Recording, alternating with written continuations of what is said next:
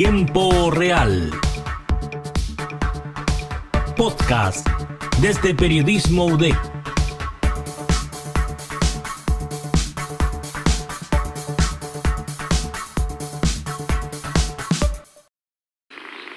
I understand.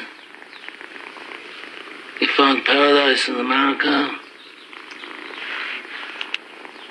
Had a good trade, made a good living, police protected you, and there were courts of law. You didn't need a friend like me. But uh, now you come to me and you say, Don Corleone, give me justice. But you don't ask with respect. Hay papeles que van más allá del maquillaje. Los actores se preparan de muchas maneras para realizarlo, ya sea con el lenguaje, el acento, las expresiones faciales e incluso aprender una nueva disciplina y llevarla al límite. Pero a veces esos años en las academias de teatro pueden no ser suficientes. ¿Se han encontrado alguna vez viendo una película con profesionales de talla mundial que reconocerías en cualquier parte sin importar el personaje? Yo creo que sí. Y con esto yo podría pensar, si me preguntan, en Liam Neeson, un actor británico que es de los más reconocidos en la historia. Y no es porque lo diga yo, es porque lo dicen las más de 20 películas, shows de televisión y obras de teatro en las que ha participado. Sin embargo, según el medio especializado Sensacine, Neeson nunca ha ganado un premio Oscar, aunque fue nominado a uno en su tiempo por su participación en la lista de Schindler de Steven Spielberg.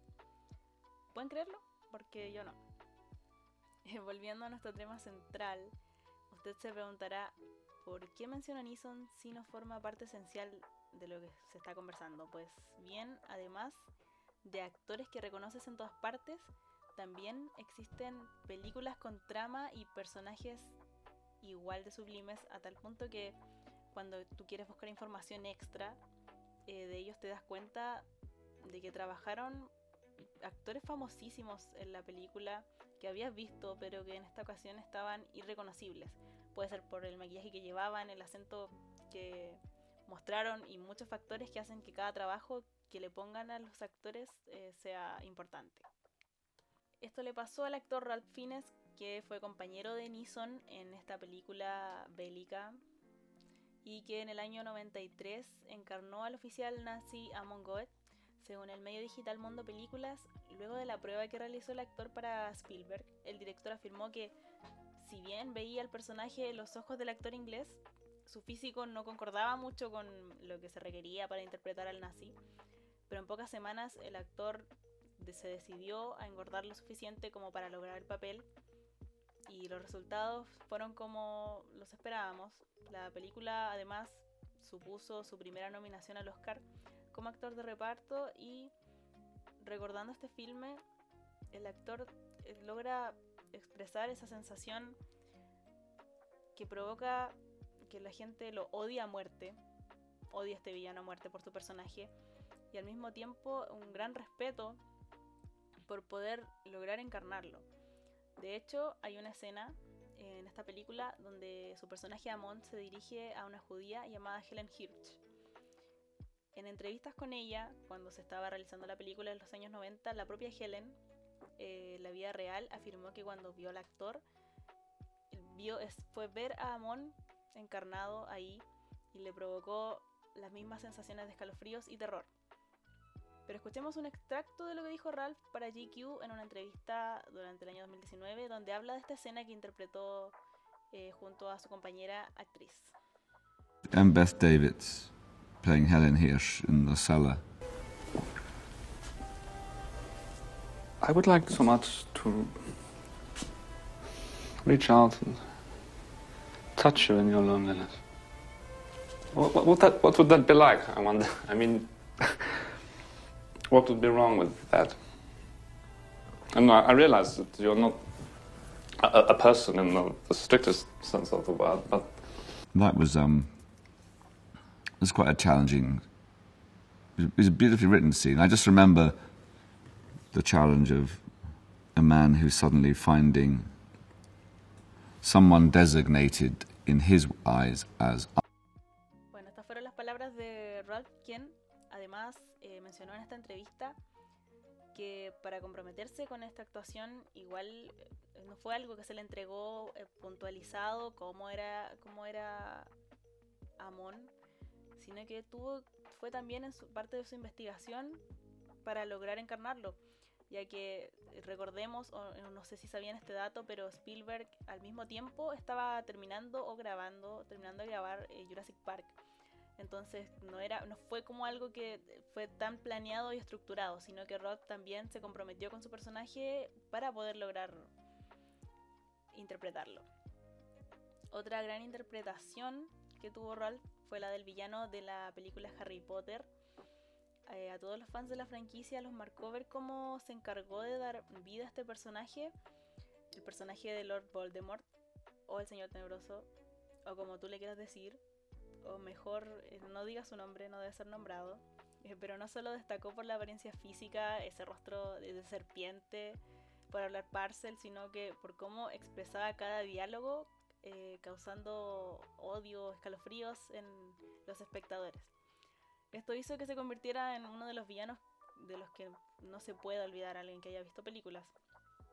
Si hablamos ahora de actrices icónicas, una verdaderamente impactante es Tilda Swinton, que con más de 30 años de carrera en el cine y modelaje ha conseguido una filmografía importante, con películas donde ella demuestra su capacidad camaleónica, que hace que ningún papel le quede grande.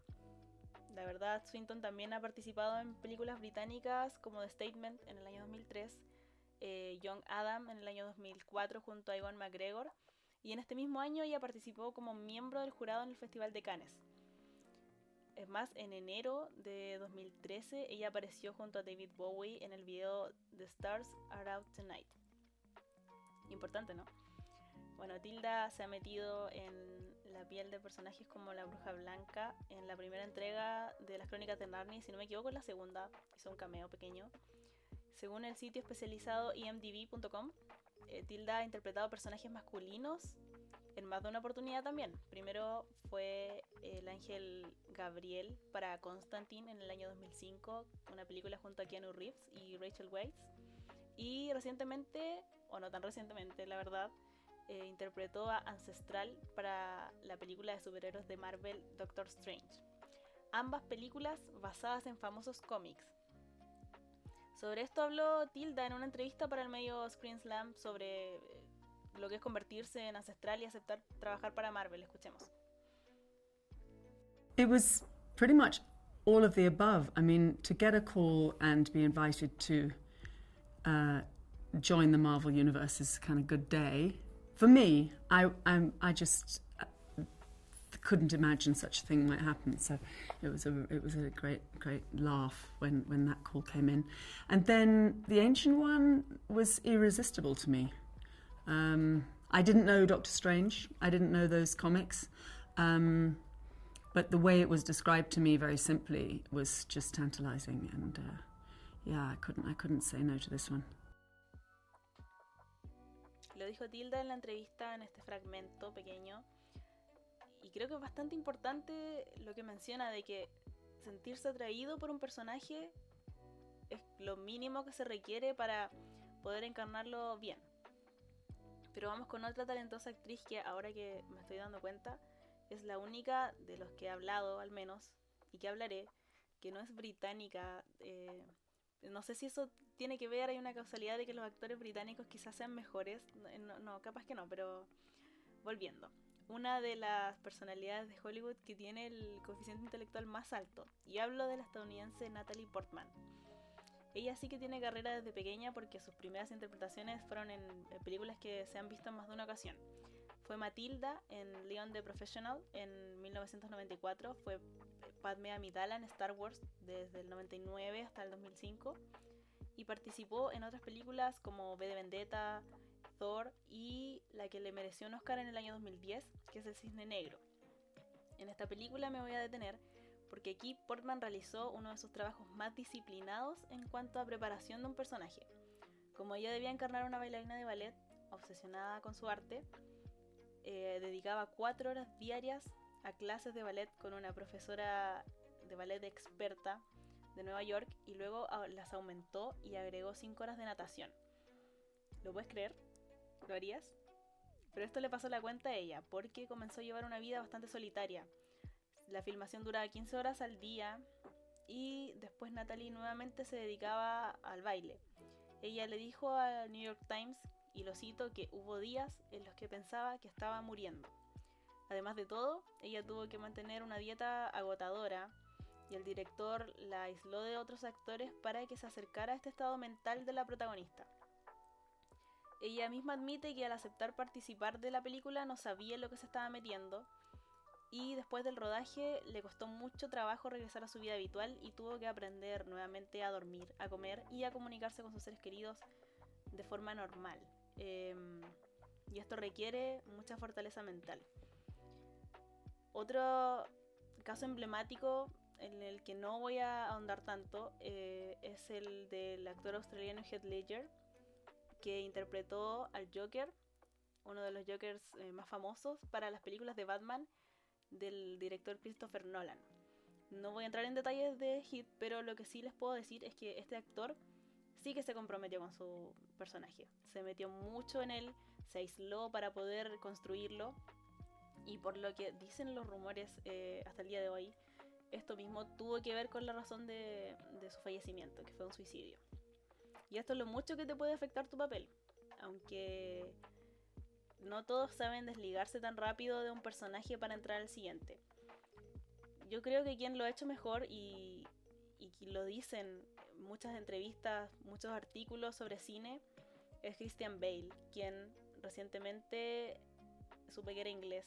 Y porque para sus películas el acento materno no, se nota, está casi suprimido. Eh, Bale ha realizado eh, interpretaciones de bastante sorprendentes en el cine.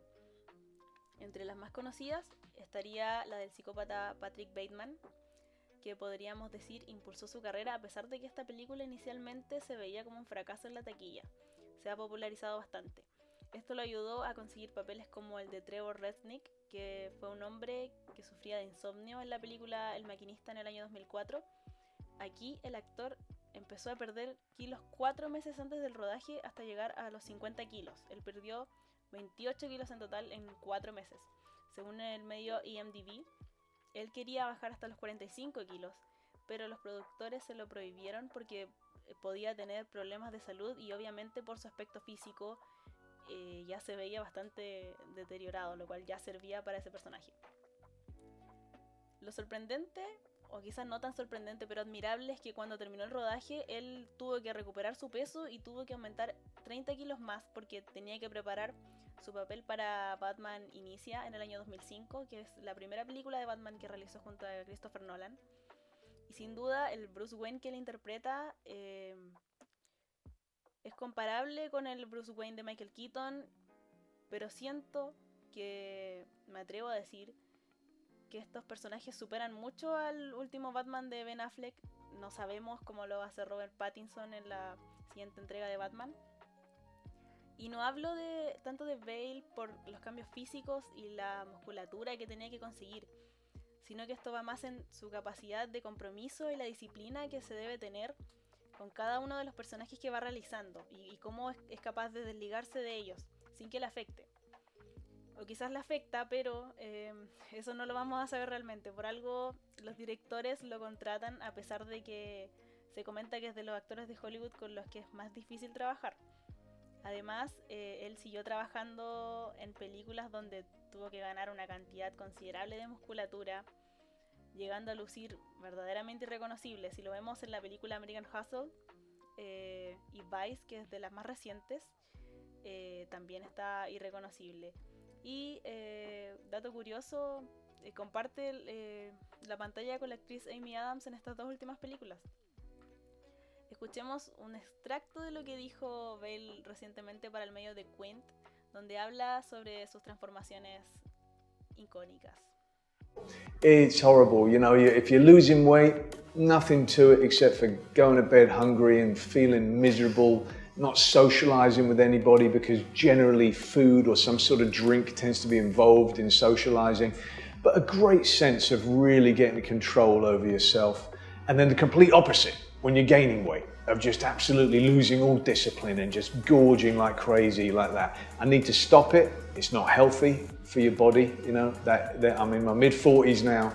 It's going to start catching up with me if I don't uh, start being a little bit aware of my mortality uh, now. But uh, I've always very much enjoyed transformation, mental, physical. Uh, sometimes it can be a great help to look in the mirror and not see yourself in terms of being able to uh, uh, remove yourself from any kind of a character. I'm glad I did it, but I think it should be in the past. Veces es incuestionable el esfuerzo que tienen que dedicar los actores para interpretar su papel y hay que entender que esto no es solo cuestión de tiempo y práctica, sino que de compromiso mental para lograr los cambios físicos y psicológicos que en esta recopilación hemos visto en sus intérpretes. Ellos han llevado al extremo su actuación y algunos actores hasta el extremo desde que ellos mismos han confundido su papel con su personalidad en la vida real. Por solo mencionar uno, podría ser Robert De Niro, Jack Nicholson, Jared Leto, Elena Bonham Carter y otros personajes importantes. Pero, eh, ¿cuál fue tu actuación favorita? ¿Conoces alguna que merece un puesto en este capítulo o que no lo merece? Porque si nos detenemos a discutirlas todas, probablemente nunca finalizaría este capítulo. Eh, y me despido, no sin antes eh, recomendarte que vayas a escuchar los siguientes capítulos de podcast en tiempo real y que puedas encontrar estas películas ojalá en Netflix, Amazon, YouTube o si un día las ves en la televisión, detente a ver sus interpretaciones porque la verdad es que merece la pena.